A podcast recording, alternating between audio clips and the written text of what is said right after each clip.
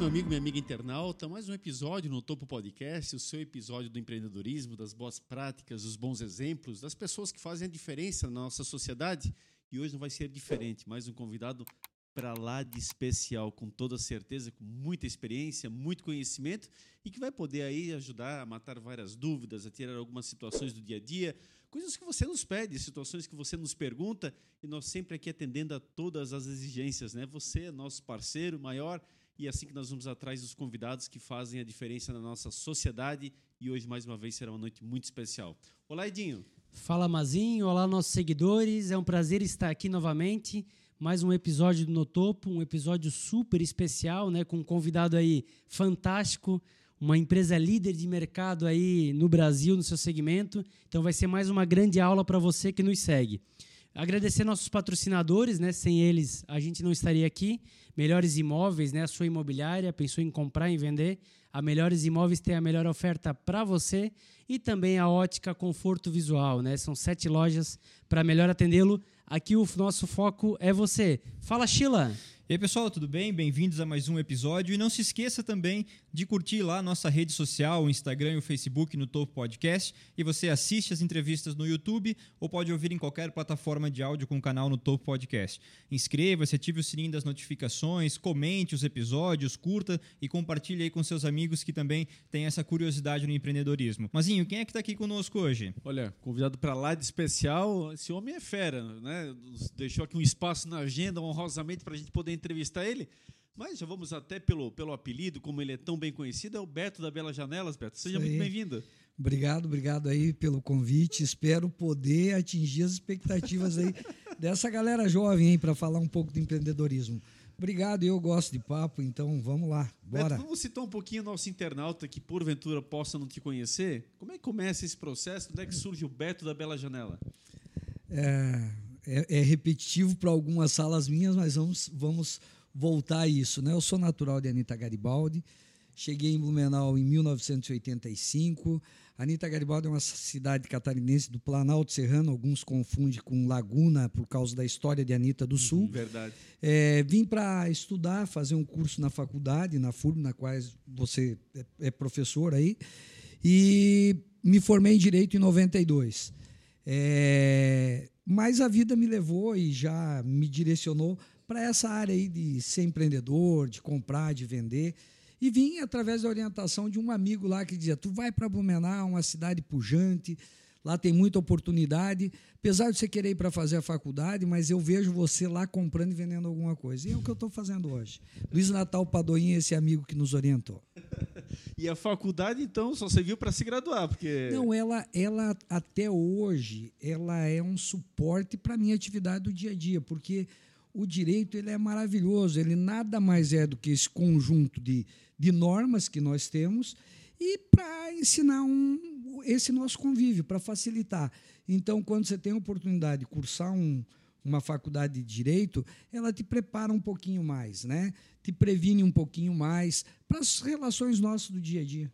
E a esposa do Beto é doutora, juíza em Dayal, então também vai transmitir aqui o nosso abraço a ela. Com certeza é uma pessoa de larga experiência na área jurídica, da qual o Beto também tem mais uma referência muito positiva aí até dentro de casa, né, Beto? É uma das vantagens da, da faculdade de Direito. Tinha um professor meu que dizia o seguinte: meu conselho para vocês é não casar. Agora, se casar, não separe. Então, por isso, esse ano eu completo 29 de casado e 30 de empresa. O nome da esposa, Beto? É Horaci. É Me deu duas filhas, Ana Luísa e Maria Fernanda. Um abraço a toda a família, né, Dinho? É isso aí, fantástico. E aí, Beto, chegou em Blumenau, como vários né, empreendedores aqui de sucesso. A gente vinha falando aqui da Quilho, o Salésio é a mesma história. Veio para Blumenau para estudar e aqui fixou residência e empreendeu. Assim foi com você. Como é que foi esse começo? Meu primeiro emprego numa transportadora Rápido Paulista era datilógrafo, fazia os manifestos de carga. Seis meses depois fui trabalhar num escritório de representações que vendia tecidos para cortina e também vendia cuecas orba. Aí eu era auxiliar de escritório e foi lá que despertou isso tudo. Saí um tempo depois, quando fui cursar a faculdade, trabalhei no departamento jurídico na época da Lorenz, que era uma empresa super forte, super consolidada aqui na cidade de Blumenau, fazia féculas, amidos, conservas. Uhum. E nesse período surgiu a oportunidade para ser vendedor externo. E que eu, o que eu sempre falo, né? Eu, na época que trabalhava no escritório, eu fazia a conta da comissão num representante externo. E uma vez, na época, a grande lojista que tinha no estado de decoração era a Lojas Abarateira, Grupo uhum. Miller. Seria como ir tirar um pedido na van hoje, né? E aí eles iam com aquele pedido, eu somava o pedido e eu lembro que uma das comissões dava para comprar um Fusca. Olha e lá em Anitta, a linguagem, tudo é Fusca, né? tudo eles convertem em Fusca. Então, eu digo, é isso que eu quero ser, dar de comprar um Fusca com um salário. Eu pensava comprar um dia na minha vida. E aí surgiu uma oportunidade para ser vendedor externo. Eu pedi a conta do departamento jurídico da Lorenz e fui ser vendedor externo. Olha só. Cara, mas que decisão para mudar a tua vida, né?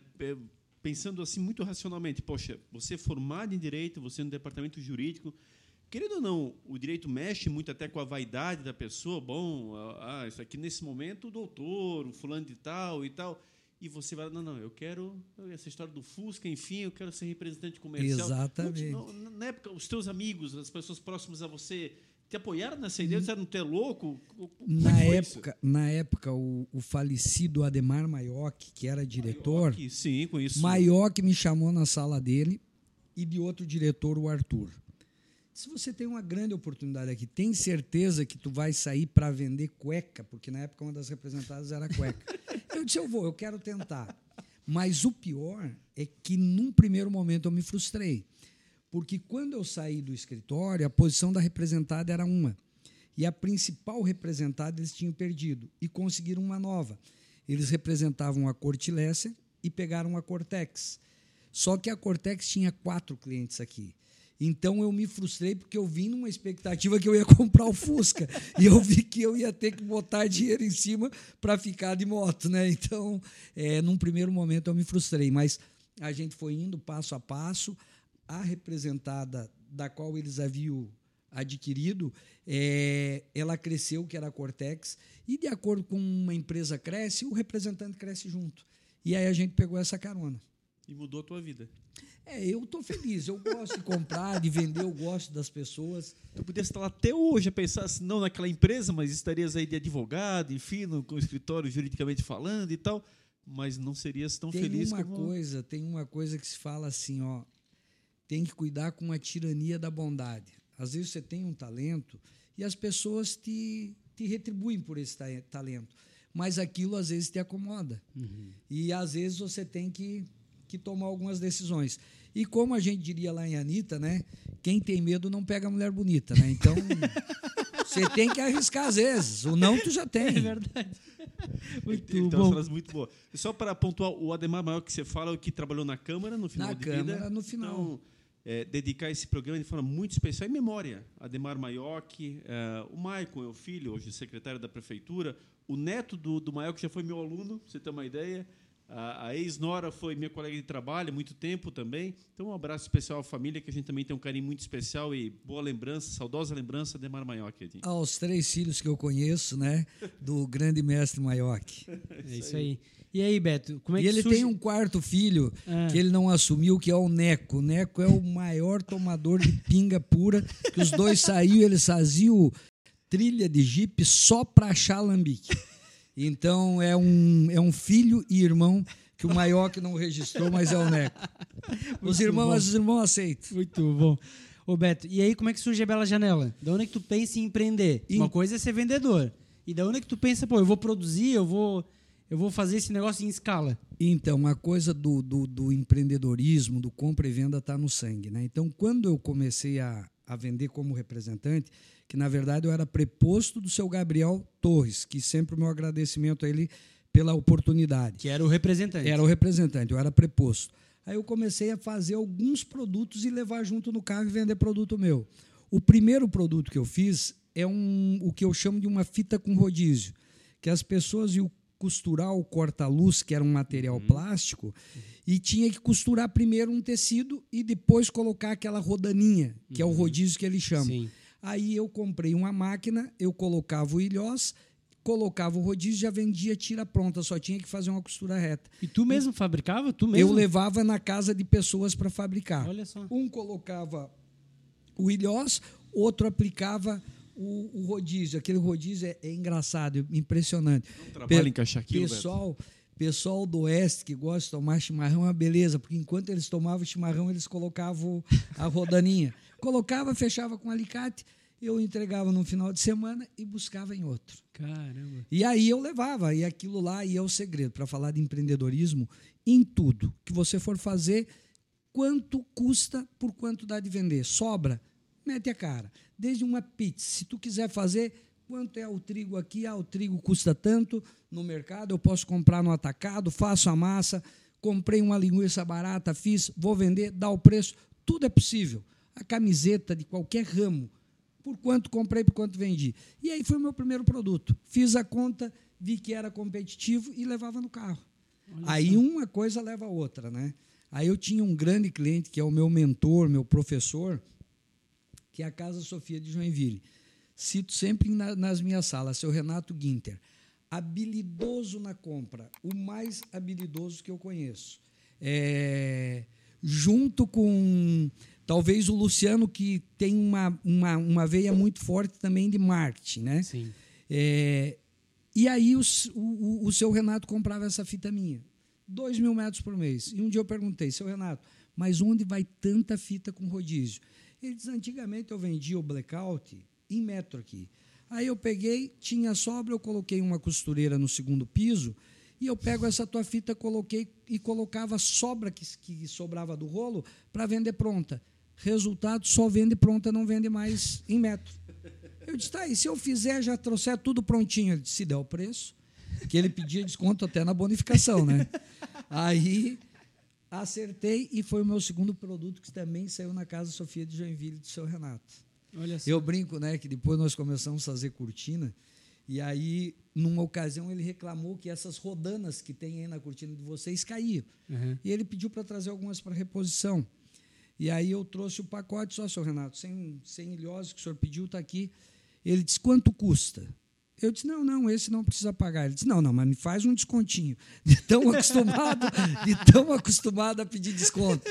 Então, para quem é de compra, sabe, o sucesso é comprar bem para vender com mais facilidade. É verdade. É bem isso aí. Só E inovar. Curioso, essa Casa Sofia existe ainda? Existe. Ele tem duas lojas em Joinville. Que bacana. Pô, lembrança, né? Fica Fantástico. registrado. Você conhece alguém de compras, ou, ou Sheila?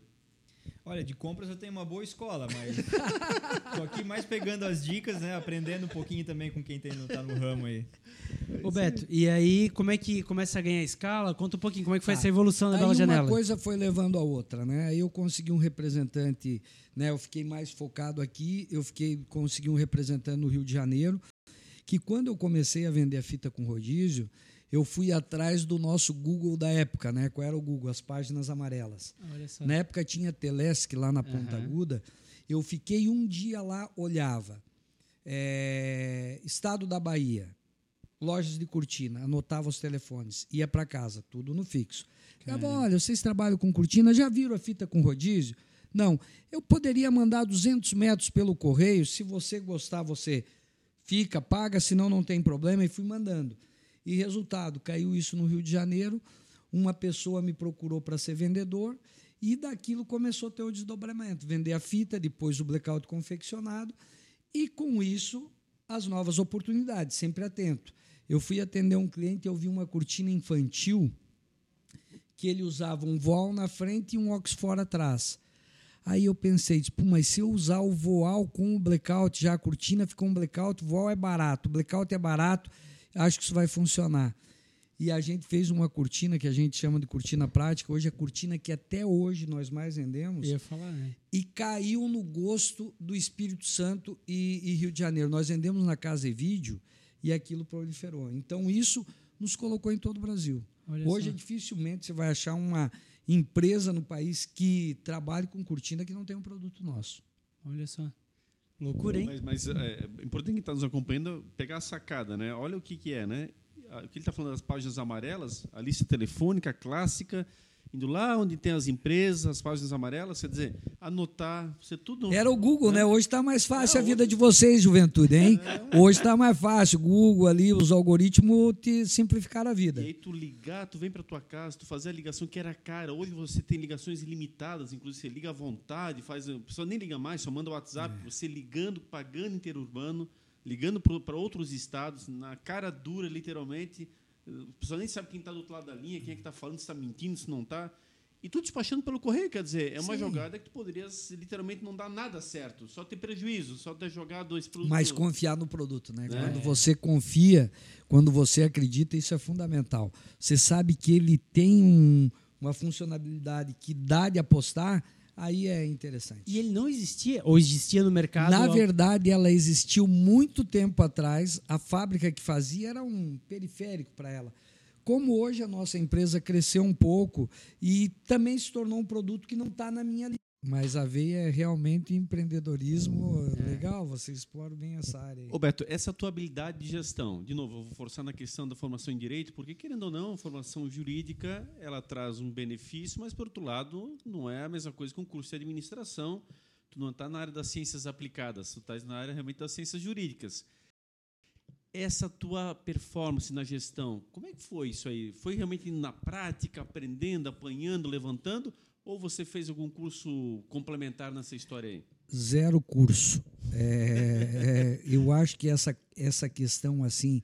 Tem o cara que canta a segunda voz, tem o cara que não canta nem a primeira, é, tem o cara que tem habilidade para jogar futebol. É você seguir o teu talento, no que tu faz com mais facilidade. Eu sempre gostei de comprar e vender. Em Anitta Garibaldi, quando eu era pequeno, eu comprava relógio, eu comprava bicicleta, eu gostava de compra e venda. Então, esse era, era uma coisa que fluía fácil para mim. O direito ele é complementar daí nas minhas relações. Perfeito. Desde aquela que eu falei de não separe, de, de, de, de cuidar de tudo na empresa. Eu, uma coisa que eu tenho orgulho, sabe, no, nesses 29 anos de empresa, por exemplo, hoje, nós temos 900 e tantos colaboradores, talvez 800. É, eu não tenho nenhuma reclamatória trabalhista contra a nossa empresa. Legal. Mas isso o direito me deu. Qual é a regra, qual é a norma, e a gente faz um preventivo bom procurando no relacionamento. E tive ao longo dos 29 anos, interna, tive de terceirizado, mas interna tive três ou quatro nesses 29 anos de empresa.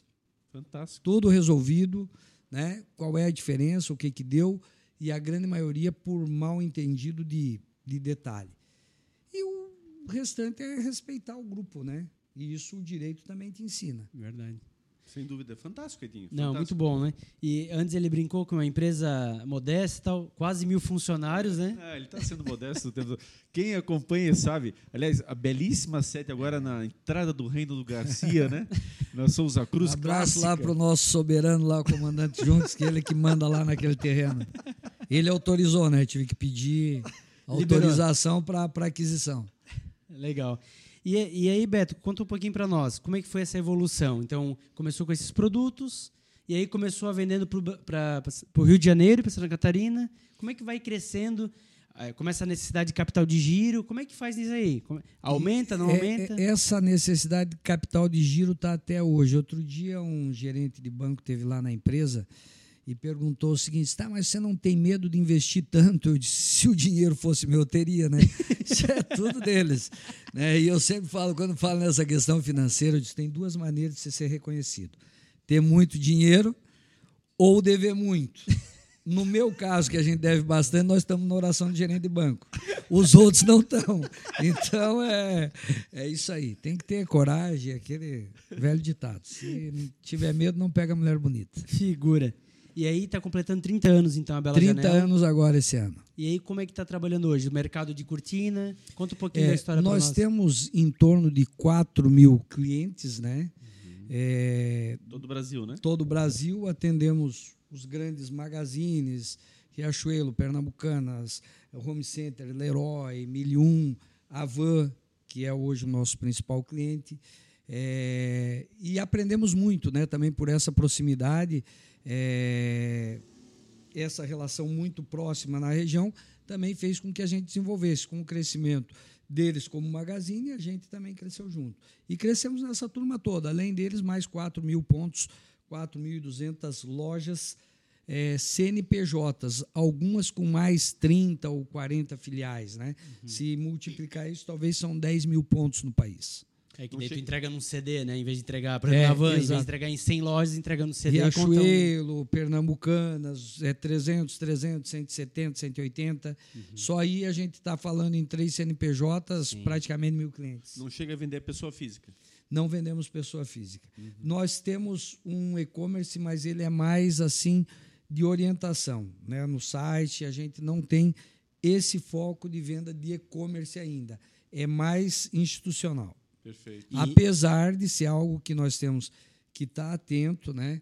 Eu falei antes de a gente iniciar o nosso bate-papo, e eu acho que a categoria, Sim. principalmente o texto confecção, tem que ter uma grande preocupação, porque tem uma injustiça tributária que acontece hoje com os e-commerce que entram, principalmente os internacionais, Shopee, Shein, é, Alibaba, é, que tem zero de tributação.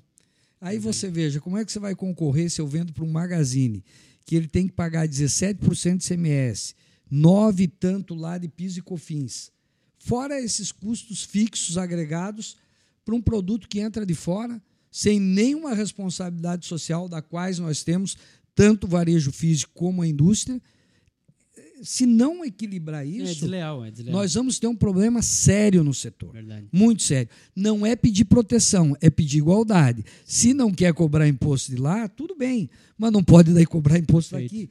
A OMC, a Organização Mundial do Comércio, ela existe para equilibrar as relações comerciais. Se lá nos Estados Unidos for provado que teve subsídio no plantio do milho, eles têm que compensar isso na venda. Sem dúvida. Quando for vender para outro país.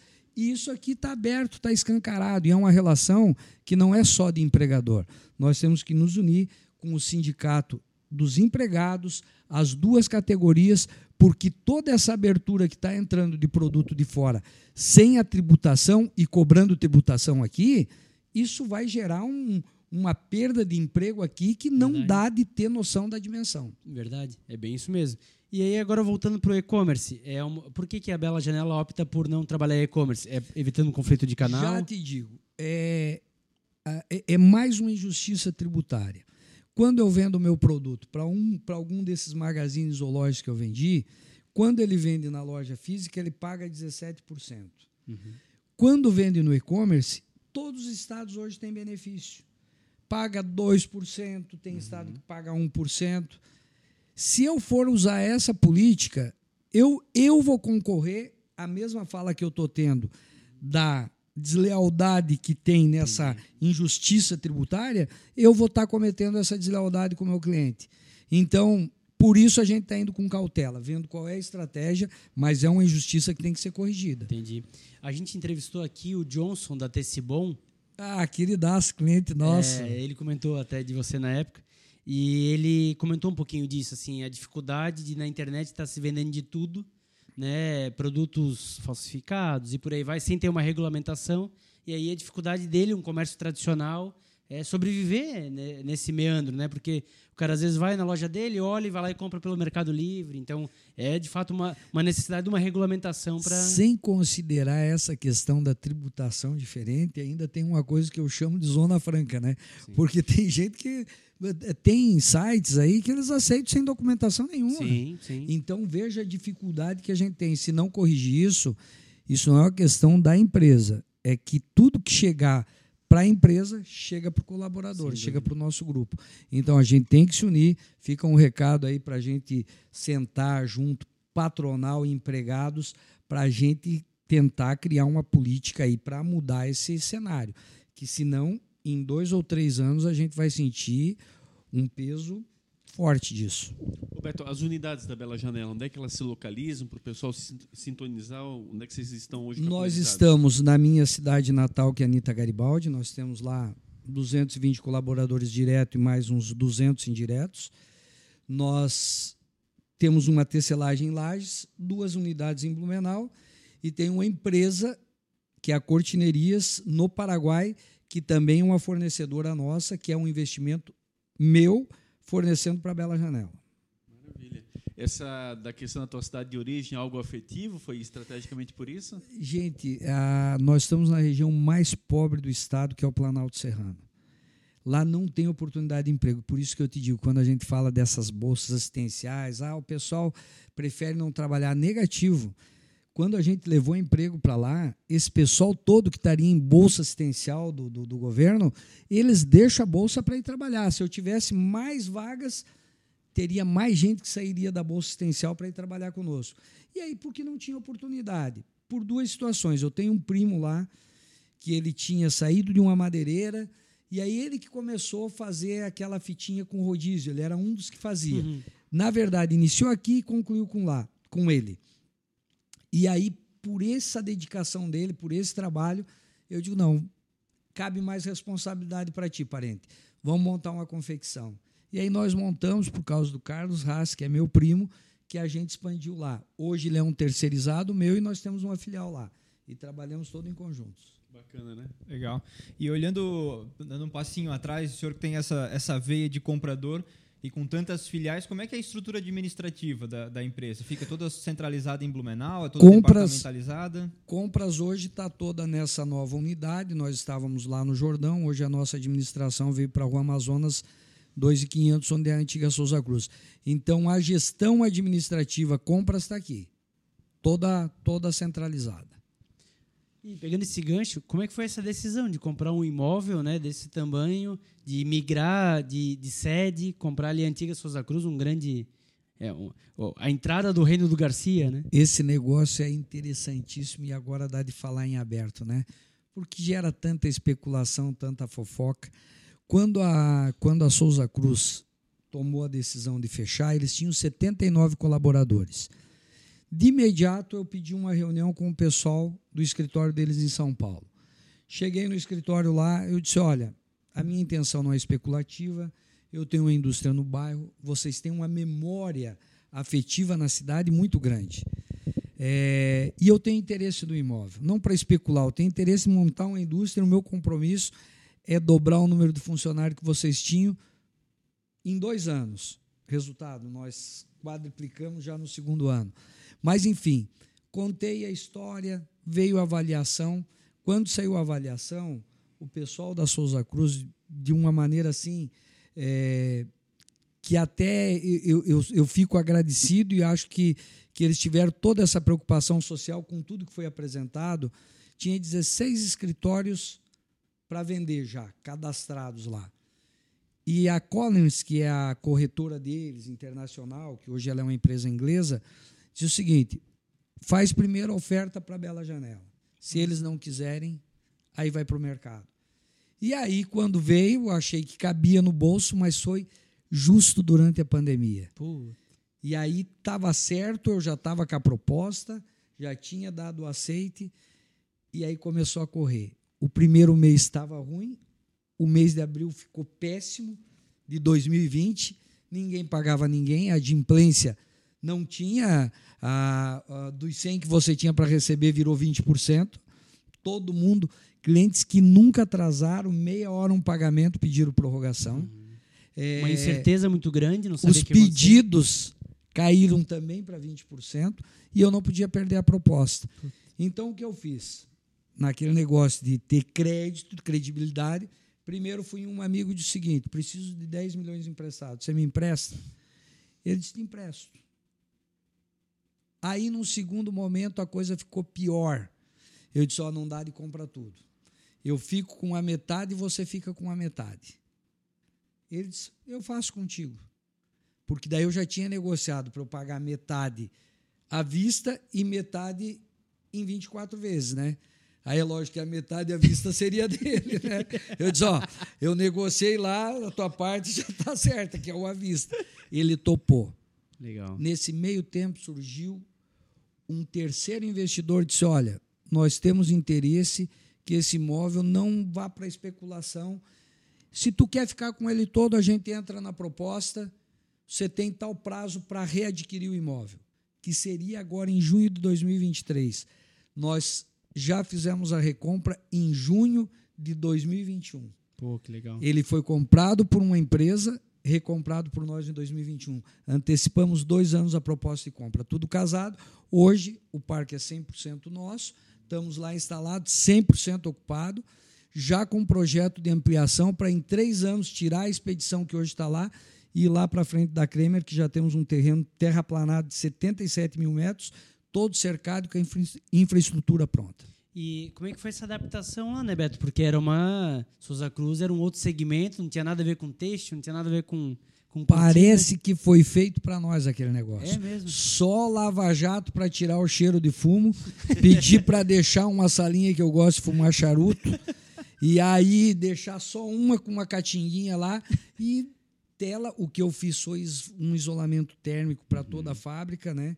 que nessas questões de relacionamento com, com o nosso público, eu falo olhando lá e tem que olhar mais para a câmera, talvez. Tranquilo. Mas é, a gente fez isolamento térmico de toda a fábrica, né? Uhum. E, e mais alguns investimentos, mas foi fácil de fazer a adaptação.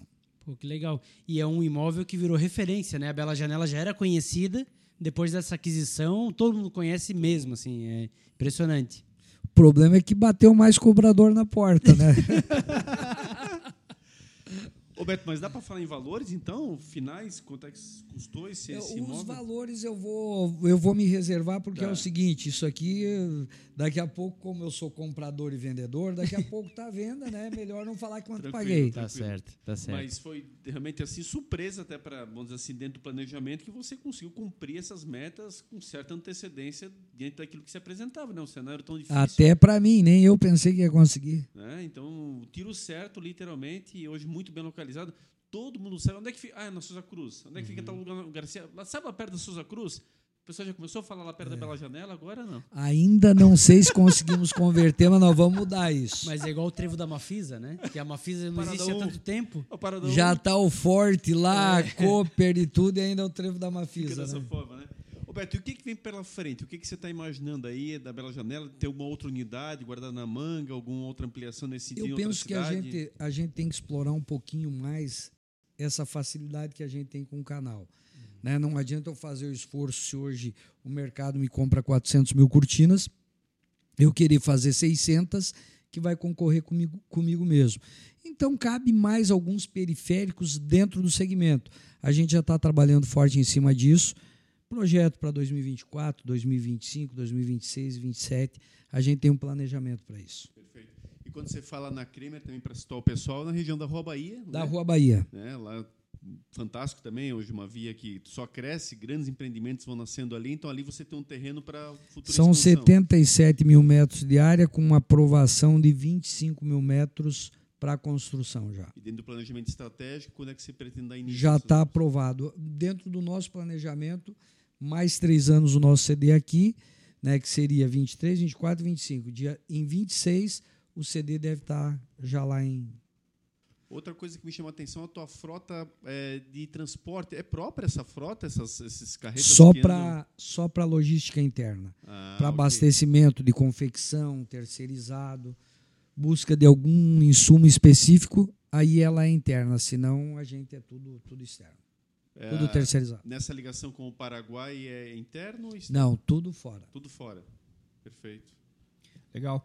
A gente tem um quadro aqui, perguntas da audiência. Você quer colar nossa, a sua marca conosco? Nos chame lá no Instagram, no, no inbox do Instagram. A gente envia o Media Kit para você colar a sua marca aqui nesse quadro. A gente abriu a caixinha de perguntas lá no Instagram. Eu vou registrar algumas aqui que a gente já citou e não, não vamos entrar nelas. O Vitor perguntou há quanto tempo tem a empresa. A gente já comentou aí que está para completar 30 anos. O Rogério perguntou o que fazia antes de estar na empresa. A gente também citou aqui que estava lá na faculdade de Direito. E aí eu vou, eu vou citar duas aqui. O Jairo Ferreira, é, você pode falar um pouco sobre a cultura da empresa? Imagino que ele se refere à cultura organizacional da empresa. É uma das coisas que para mim tem muito peso é respeito às pessoas, humildade, tudo que se relaciona às pessoas, o relacionamento, né? Funcionário feliz faz o teu cliente feliz. Uhum. Então essa é a nossa maior luta. Nós temos problemas como como se tem em casa, como se tem nas relações da amizade, mas a minha maior dedicação e dentro da cultura é essa, é o respeito e a humildade. Muito bom. Para fechar, a Joyce Stein perguntou quais são os principais desafios que a empresa enfrenta no dia a dia. Um deles eu coloquei que é essa questão da, da, da concorrência de, fa, de forma não, não igual. Né? É, nós, ainda como, como concorrente de, de, de entrada de fora, pelo produto ser mais volumoso, não é tão pesado. Mas a gente concorre com uma informalidade em todos os cantos do país. Em cada lugar você encontra uma zona franca ali que está vendendo em condições que você sabe que não tem, porque a nossa empresa é verticalizada, ela faz a embalagem, ela faz o ilhós, ela faz o tecido.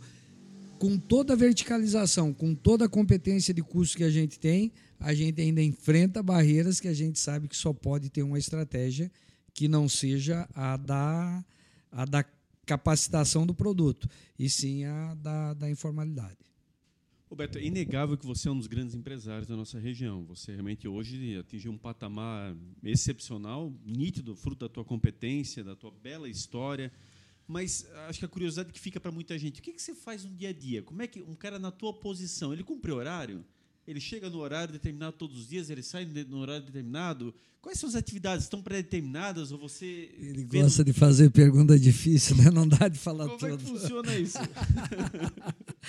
é, hoje, eu, hoje eu trabalho, a gente tem uma equipe, né? Tem time, né? Como você na tua equipe. Hoje a gente tem lá um grupo. Talvez eu sou o que menos trabalho da equipe hoje. É, tem uma controladoria boa, né? Você, você vê uma das falas que eu digo, né? O crescimento do, do Eike Batista, para quem assistir, que está no Netflix, para quem gosta de empreendedorismo, ele fez um monte de coisa na estratégia certa, mas não tinha uma controladoria. Então, nós temos uma controladoria forte, nós temos uma, editoria, uma, uma, uma, diretoria industrial forte, nós temos um setor de desenvolvimento forte, nós temos uma área comercial forte. Hoje tem uma equipe muito boa. Eu estou lá para fazer o equilíbrio. Às vezes a gente tem um conflito de desenvolvimento com industrial, operacional, com comercial. E isso todo dia tem, como tem na tua casa, irmão com irmã. Pode se amar, mas sempre dá um rolinho. As, a minha função está ali de apaziguar, mas às vezes eu sou a fonte do atrito, né?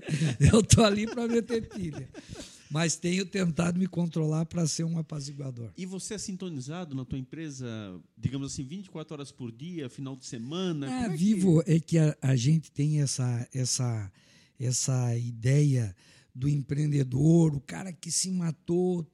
Cara, para mim foi tudo muito natural. Se contar essa história, ah, sofria. Eu vivi no interior, você me perguntar, tua casa era simples? Era simples. Eu fui ter porta no quarto quando cheguei em Blumenau, mas era uma casa simples, limpa e boa. Uhum.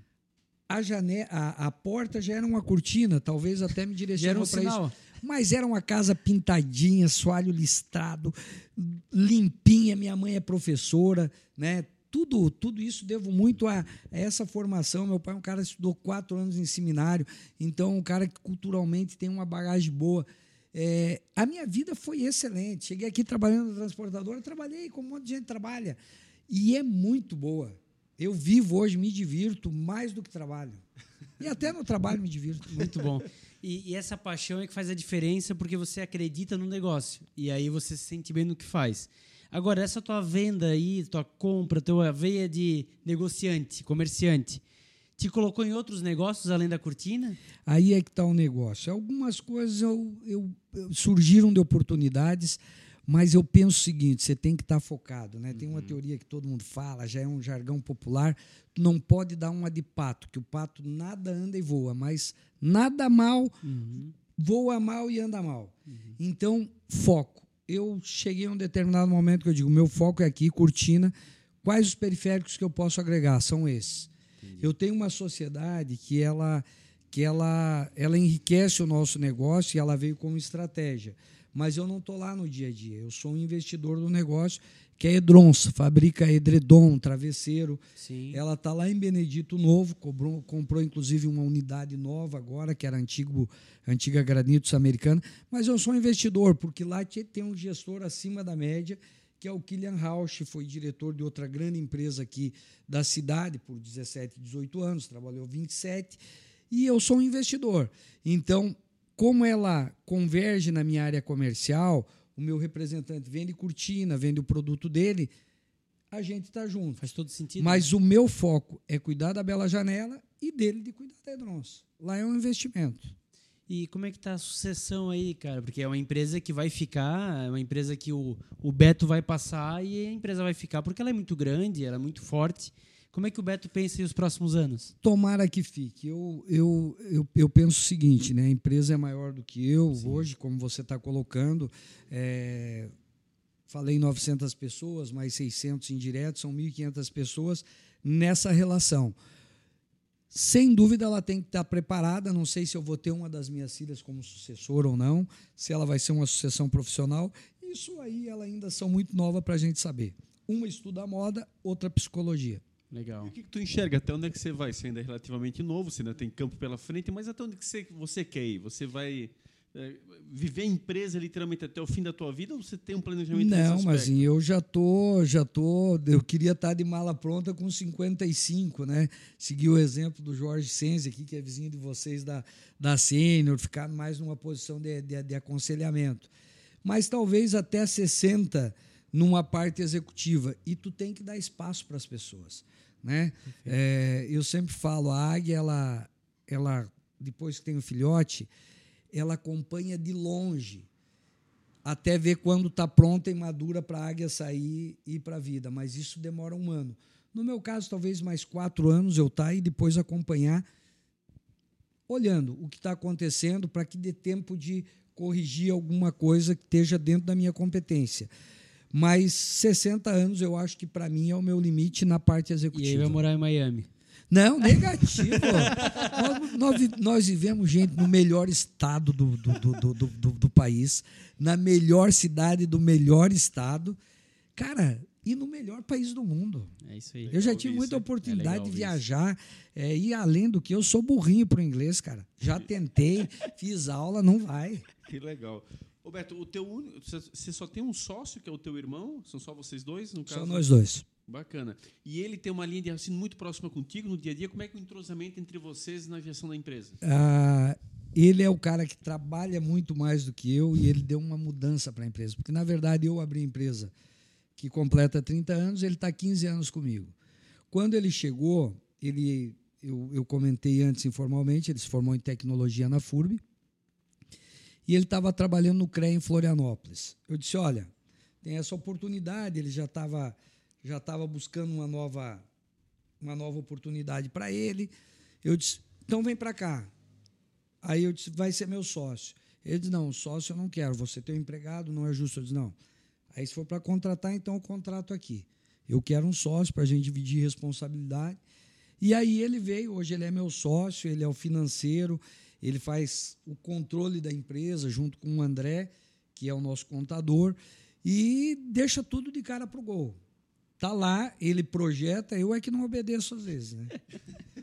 Mas, Mas é- a gente se dá bem. mas nesse ponto, o sentimento de dono, né? Então, ele poderia ser um funcionário, mas você botou ele no negócio para crescer junto, para ganhar junto, né? Não, e para assumir responsabilidade, pode ganhar e pode perder. A Não, assinatura é. dele está É. lá Roberto, também. porque com toda essa tua naturalidade e sapiência, essa é a grande dúvida. Todo mundo que nós entrevistamos no ano passado, a grande maioria indaga muito sobre isso. Por exemplo, tem uns que não querem nem ter sócio, nunca mais na sua frente.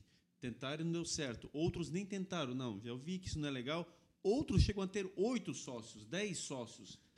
Não, tivemos de tudo aqui, literalmente. O que que você dá de dica para quem está começando um negócio, para quem exatamente está pensando em empreender? Poxa, mas aí eu vou me amarrar com tal pessoa, mas depois a gente pode brigar e não dá certo. Ou não, essa pessoa vai me dar mais segurança. Claro que tudo é muito relativo, mas na tua experiência, o que que você aconselharia a pessoa que está querendo começar uma empresa com outra pessoa? Como é que dá para iniciar isso? aí? Tem que ter o perfil, né? Eu penso assim, ó, é, a questão de sociedade é um casamento. Sim. Quantos casamentos separam? Uma pancada. Sim. Tu tem que ter paciência, tem um momento que talvez você tenha que recuar, o teu sócio tenha que recuar. É como em casa. Se você levar tudo muito no momento, no impulso, naquele ímpeto de querer resolver, talvez não dê. E uma coisa é fundamental, né? Ter afinidades de valores, né? Eu, por exemplo, com meu irmão, a gente tem afinidade 100% porque a gente tem a mesma formação, fomos criados com os mesmos valores, é, temos jeito parecido, estilos diferentes, né? Que ele é mais reservado, eu sou mais expansivo. Mas, por exemplo, na minha sociedade na Edrons, nós temos os mesmos valores. Podemos acreditar em caminhos diferentes. Ele acreditar que o caminho é por um lado, eu acreditar que é por outro lado, mas os valores onde nós queremos chegar é igual. E aí a honestidade, né? a seriedade que é fundamental. E então, quando que- você tem isso, E aquela questão muitas vezes também se põe em xeque, ah, mas poxa, tal pessoa é muito minha parceira, mas ela não conhece desse negócio. Ela poderia ser útil, mas ela não tem o domínio do negócio. Como é que faz? Você acha que isso é válido, não é válido? Aí esse é um dos erros que talvez eu já tenha cometido no passado, né? É, a minha sociedade com o Killian, por exemplo, foi porque ele tinha 27 anos de experiência numa empresa no ramo que nós entramos. É, é fundamental que tenha uma contribuição. A experiência profissional ou o fomento. Agora, se você fomenta e não traz a experiência profissional, aí não, Ótimas dicas, Andy. Não, fantástico, né? Para quem está querendo empreender aí, ver um case desse sucesso. As dicas desde o começo aí que a gente está passando, né? Desde fazer um produtinho, encarar o risco, até agora, uma empresa desse tamanho que tem inclusive filial fora do Brasil, é fantástico. E exportação, Beto? Nunca pensou? Faz? É Estamos tá? tentando agora, mas não é fácil, sabe? Culturalmente, o país falta ferramentas das, das, das nossas organizações, né? Quando você vai, por exemplo, para a China, né? Eu fui a primeira vez para a China em 2008. Depois disso, eu fui 14 vezes, porque ela é um grande fornecedor de suprimentos para nós, dúvida. né? Ou eu importo tecido, ou eu importo fio, ou alguns outros insumos que vêm da China. É, quando tu chega lá, eles trazem o mundo para ver aquele determinado produto lá no mesmo local. Isso nós não temos aqui. Eu tenho que fazer um esforço sozinho. Você na tua empresa tem que fazer o teu esforço. Você tem que fazer o teu esforço. Imagina se tivesse uma preocupação de dizer não, nós vamos fazer algo setorial, como ela canta um fera. Canta um fera uma semana é para o têxtil, uma semana é para o cara do- do- dos polímeros, uma semana é para brinquedo. E eles trazem o mundo todo para ver. Para tu fabricar, por Faz um exemplo, uma capinha de celular, que hoje é um baita negócio, né? Você vê que isso tem loja em todo lugar. Aquilo ali, você paga lá 20, 30 reais, custa, aquilo é um plástico injetado, aquilo ali custa 30 centavos. Mas qual é o grande custo daquela capinha? O molde que você faz. A China faz um molde, ela vende mil para a África, mil para o Brasil, mil, e dilui aquilo. Se eu fizer um molde, eu não vou conseguir diluir para fazer custar os 30 centavos. Aí eles conseguem. Então falta as nossas organizações estarem com um pensamento mais focado. Não, tem possibilidade de exportar, com um dólar de 5,30 dá. Vamos organizar e fazer um, um evento realmente para trazer todo mundo para cá. No que a gente é bom no agro, uma semana trazer o pessoal do agro, tudo no mesmo espaço. A Canton Fair ela existe há 50 anos e sempre no mesmo lugar, setorialmente, semanalmente. É verdade, não deixa de fazer sentido. Ô Beto, e aí, que dica que você dá para um pequeno empresário, o cara que está começando agora, que tem aí seu pequeno negócio e que está pensando em expandir, mas tem medo? Você não teve medo, você encarou, você comprou Souza Cruz, você botou no Paraguai. Nessa hora do frio da barriga, que, que, como é que pensa? Aumenta a dívida que os bancos vão ter medo de, de que tu quebre. Compra mais, pega mais dinheiro emprestado. Não, brincadeira. É, eu fiz muita coisa sem planejamento. Hoje eu diria o seguinte: eu fazia muito puxadinho. Ah, não, agora tem que aumentar 30 metros para cá. Não. Planeja o que, que você quer. O que, que eu desejo? Ah, não, eu quero crescer um dia, criar mais uma unidade de produção. O que a gente fez? já tem um terreno esperando para tirar o espaço da expedição e ir para lá. Não é cresceu hoje, vai lá, faz mais um puxadinho dentro da tua fábrica. Pensa o que, que você quer e não cresce na agonia. O que, que você vê de expectativa dentro do teu mercado? Ah, não, eu vejo que tem uma oportunidade aqui, estão querendo 10 e eu só estou produzindo 6. Como que eu vou fazer em que tempo? Porque se tu fazer no tempo errado e numa quantidade diferente do que o mercado está comprando, você vai concorrer com você mesmo, porque aquilo vai sobrar, você vai ter que baixar o preço. Verdade. Essa questão da própria mão de obra, essa é uma outra dúvida que nós temos muito aqui, porque principalmente são menores empresas que a gente acaba muitas vezes entrevistando, pequenos empreendedores, e que tem muito essa dificuldade. Poxa, contratar o próximo funcionário. Ah, estou precisando, mas será? Vou investir, depois não dá certo, esse retorno não vai me suprir, o mercado vai cair demanda, eu vou ficar com um funcionário a mais, mas hoje eu preciso. Como é que vai lidando? Como é que você fazia lá no teu início? É a, a empresa, quando ela é menor, quando ela é menor, hoje a maioria do simples, uhum. ela tem uma facilidade, o custo já é menor da contratação e principalmente o respeito e a fala bem feita com o teu colaborador. Entendeu? Olha, nós temos essa expectativa. Jogando sempre aberto, jogando sempre claro. Isso aqui nós podemos fazer. Se der errado, talvez eu vou ter que diminuir. Mas fala. Diz, ó, tem essa expectativa. Quando a coisa é combinada certa, não tem problema. É, acabaria até com uma espécie de motivação para o funcionário, ou seja, tem metas a serem cumpridas, me ajuda que vai, vai continuar funcionando. O Abílio Diniz diz o seguinte, quando ele perdeu lá para o pro, pro, pro Carrefour a participação acionária dele. Uhum. Tu tem que te matar no contrato. Como tu vai entrar, como vai chegar. Então, a hora que o cara está chegando, você diz: olha, eu tenho essa expectativa. Se tudo der certo, senão tu vai ficar três meses. Mas eu acho que vai dar certo, sempre acreditando que vai dar certo. E, e debater a regra do que tu acredita e do que tu quer fazer. Para não ser uma surpresa para ninguém. Né? Porque quando é combinado, não tem problema. O problema é quando as pessoas são surpreendidas. Ela chegou de um, às vezes, de uma outra oportunidade, pensa, não, eu vou ficar aqui. Se tu deixa claro que talvez seja só três meses que ela vai ficar, se ela ficar seis, ela vai ficar feliz da vida. Uhum. Mas deixar a regra clara, o contrato claro, porque o trabalho é um contrato. E eu queria que tu falasse um pouquinho mais desse ambiente organizacional lá da tua empresa, onde de fato é fantástico essa questão dos processos trabalhistas inexistentes, basicamente. Como é que é então no dia a dia, literalmente? O que, que as pessoas têm de vantagem por trabalhar contigo? O que, que elas sentem de diferença para estar num ambiente como esse aí? A gente, a gente tem muita liberdade, sabe? É uma maneira que para alguns pode não dar certo. Isso tem que estar. Tá, eu acho que cada gestor tem o seu estilo. Esse é o meu, né? De da liberdade. As pessoas têm liberdade é, no refeitório, é, elas têm muita liberdade dentro da empresa. É, e tem que entregar o combinado. Quando a pessoa entra, ela sabe que ela vai fazer isso, ela tem que entregar isso e que essa é a condição para ela ficar.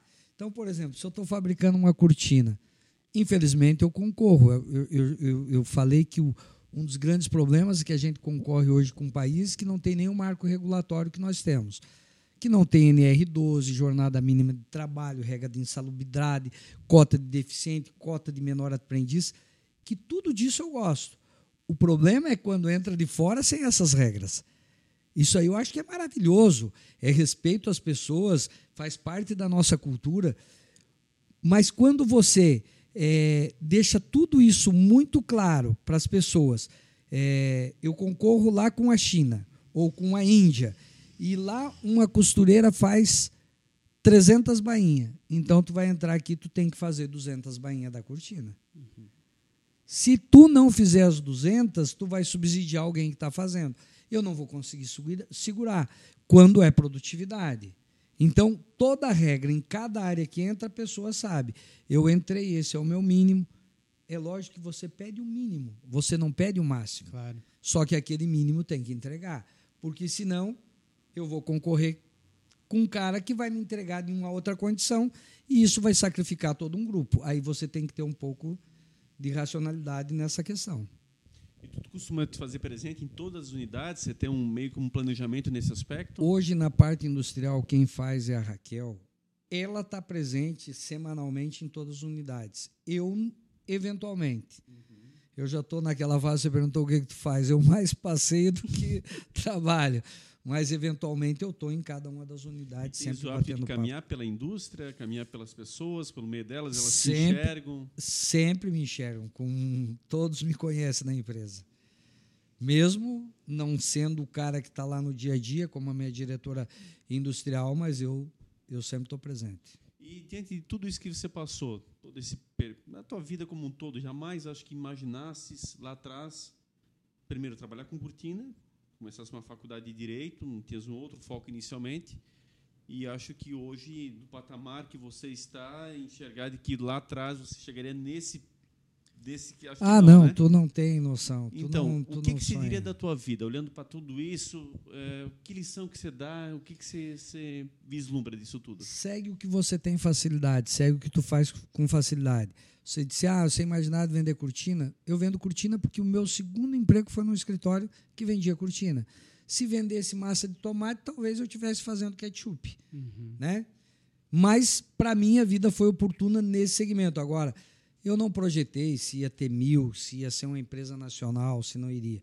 É, eu sou feliz com o resultado que chegou até aqui. E quem que é o teu porto seguro? Quem que é a pessoa nos momentos mais difíceis que está Ah, minha patroa, né, Horacia, isso aí sem sombra de dúvida. Minha mulher, ela é. Tem um ditado que diz o seguinte: atrás de um grande homem tem uma grande mulher. Exato.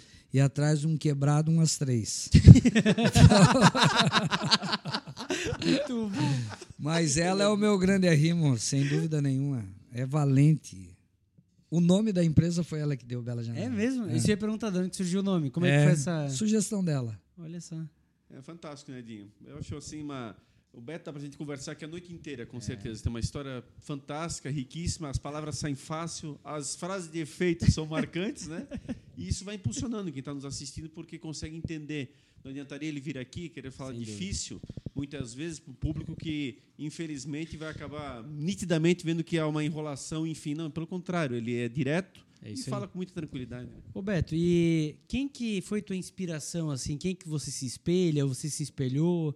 Quem que é o teu, teu norte aí que tu segue, né? É, eu tenho, eu tenho várias pessoas para admirar em várias áreas, né?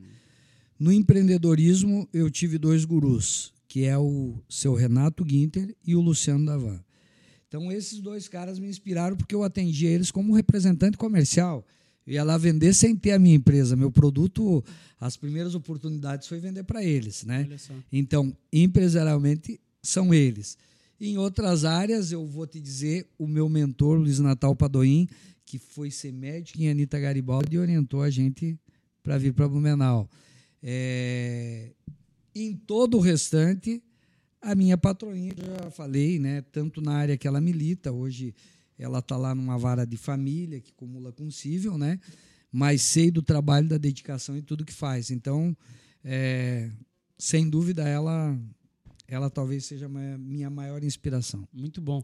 E aí, tu falou do Luciano da Van, para finalizar, tu também viu o crescimento da própria Van, né? Tu atende ela desde que ela era possivelmente só de Brusque. Desde a primeira loja, quando tinha uma loja. Olha só. E também isso é gratificante, né? Assim, ver o, o crescimento de uma empresa como essa que é teu cliente. E aí, lógico, tu vai crescendo junto, porque vai aumentando teu fornecimento, mas ver essa evolução também é legal. Sem dúvida, um- uma da- das, das oportunidades e da, do nosso crescimento foi o crescimento deles, né? Então esse crescimento acabou nos puxando junto. A gente acreditou, a gente né, sabia do potencial da, da, da, da, da, da pujança deles e a gente foi junto. Isso é legal, né? Mas poderia citar vários outros clientes hoje, né? A gente trata tudo, todos sempre procura tra- tratar com muito equilíbrio, com muita honestidade, é, fazendo o nosso melhor para cada um deles. Não, Mas e- sem dúvida teve uma importância. E é uma parceria, de fato, onde ambos ganham, né? Esse é o objetivo fantástico. É tão ruim quando a gente vê igual da lojas americanas aí que está tá acontecendo agora, tudo isso aí, né?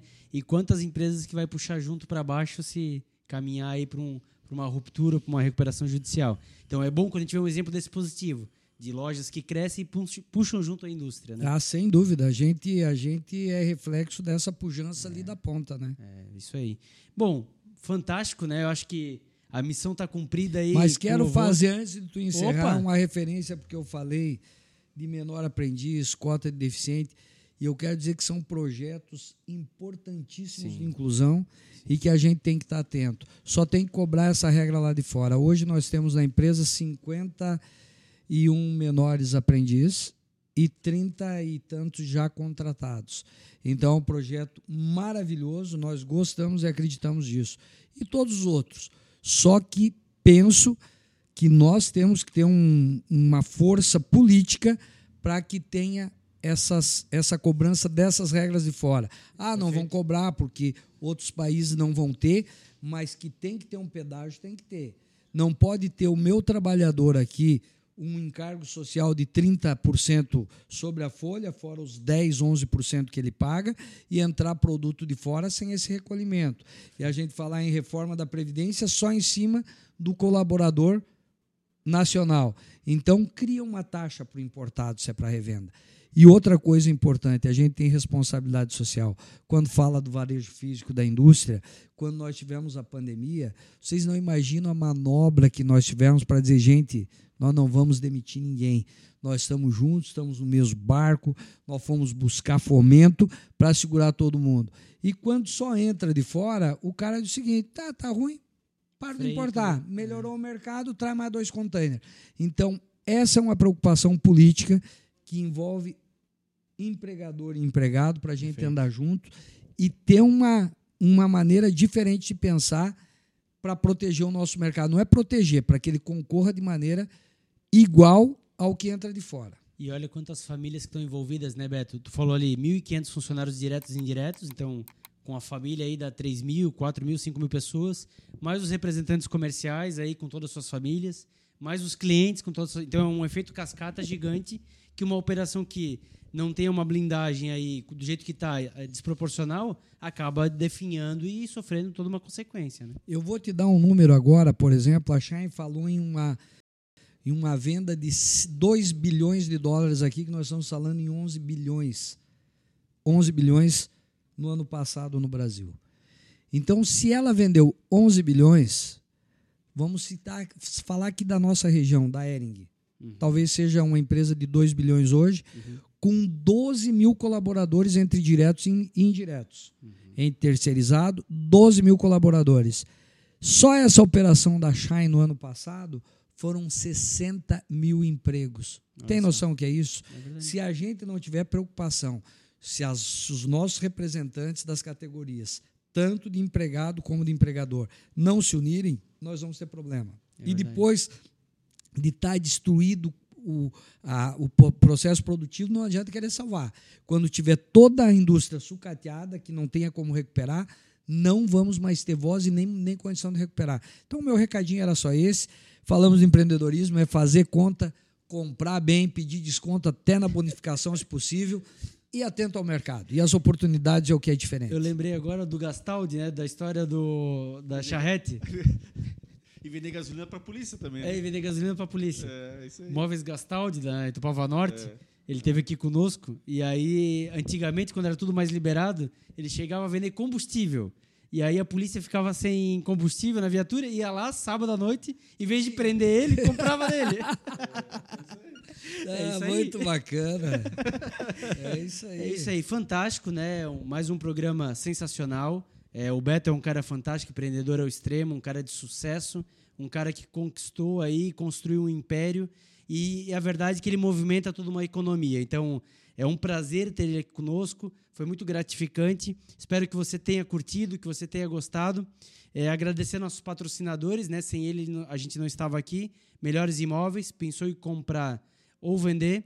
Melhores Imóveis tem a melhor oferta para você e Ótica Conforto Visual. São sete lojas para melhor atendê-lo. Aqui o nosso foco é você. É isso, né, Sheila? É isso aí. Agradecer você que chegou até o fim de mais um episódio junto conosco e pedir que você siga as nossas redes sociais para você ficar por dentro de tudo que é postado, para você estar tá sempre acompanhando aí a nossa agenda, enviar perguntas aí para os nossos convidados e lembrar que você assiste as entrevistas no YouTube e escuta no Spotify ou em qualquer plataforma de áudio. Lembre lá também de curtir, se inscrever no nosso canal, ativar o sininho. Toda quarta-feira tem conteúdo novo. Então, muito obrigado mais uma vez. A gente se vê no próximo episódio. Beto, nós só temos a agradecer imensamente. Você é um cara que, de fato, nós só temos a desejar saúde, porque sucesso você já alcançou. A tua fala é muito boa, quer dizer, você realmente possa continuar instruindo as pessoas, que você possa continuar levando essa boa palavra, trazendo esses recados tão especiais, essas frases de efeito que tem um efeito muito nítido e realmente o alcance fica muito claro de entender mas isso nos ajuda. Quantas pessoas que estão nos assistindo nesse momento, que você está com essas duas palavras auxiliando, colaborando, e você mostra com muita tranquilidade a tua honestidade, a tua clareza, a tua seriedade, a tua responsabilidade e as preocupações que são inerentes aí a quem é uma pessoa do bem. E você é essa pessoa. Então, que Deus possa continuar te abençoando, iluminando. Obrigado. que a tua família belíssima aí possa continuar ao teu lado e que a gente possa continuar te aplaudindo em todo esse êxito que você está alcançando aí. Obrigado por estar aqui conosco. Eu agradeço a oportunidade, foi fantástico. E dizer o seguinte, para finalizar, todo mundo pode, tá? É, é, simples, não tem nada de diferente, é lógico que a oportunidade, assim, muitas vezes ela se apresenta de maneira diferente, que algo te facilita de uma forma ou de outra. Mas é simples é dedicação, fazer a conta certa, pedir desconto na bonificação e respeitar as pessoas. E eu sempre digo o seguinte: você perguntou o que eu fazia na Bela Janela. Eu digo o seguinte: a Bela Janela, lá na Voo, Luciano dizia que a Van é uma empresa de marketing que vende produtos. Eu digo que a Bela Janela é uma uma, uma empresa de eventos que vende cortina. Nós gostamos de festa, de celebrar a vida, de comemorar. É isso que a gente faz. Muito e bom. fazer com alegria, com respeito às pessoas e fazendo a conta certa e vendo as oportunidades. Então, para encerrar com chave de ouro, a frase de Napoleão Bonaparte? É o seguinte: como eu trouxe uma bebidinha aqui que eu não pude mostrar. mas eu vou falar primeiro da Coco Chanel, o que ela falava sobre a champanhe. Coco Chanel dizia que só tomava em dois momentos da vida dela quando estava apaixonada e quando não estava. E Napoleão Bonaparte, agora para finalizar, ele dizia sobre a champanhe o seguinte: é, na vitória precisamos, na derrota é, merece, é, não, na vitória merecemos, na derrota precisamos. É isso aí. Muito bom. Ah, que atrapalha no final. Obrigado a você nesse clima Valeu. gostoso, especialíssimo. Agradecer mais uma vez o Beto, agradecer a sua audiência, a sua participação, você conosco, com certeza. Nós juntos, estando no topo, tudo vai muito mais fácil. Dessa forma, a gente vai conseguir levar uma sociedade, ao mesmo tempo, mais descontraída, mas com a responsabilidade devida e, evidentemente, somando valores positivos em prol de todos. Você que está conosco, agradecimentos muito especiais. Fique conosco, fique no topo. No próximo episódio, mais convidados muito especiais e, com certeza, episódio de hoje é mais um daquele que fica marcado com muita seriedade e responsabilidade, mas descontraído para mostrar que também é possível ser um vencedor e alguém de sucesso, mantendo bom humor acima de tudo e a responsabilidade. Um grande abraço a todos, fiquem todos com Deus e até o próximo episódio. Mais uma vez a gente se encontra aqui no nosso canal de sempre. Valeu, até lá!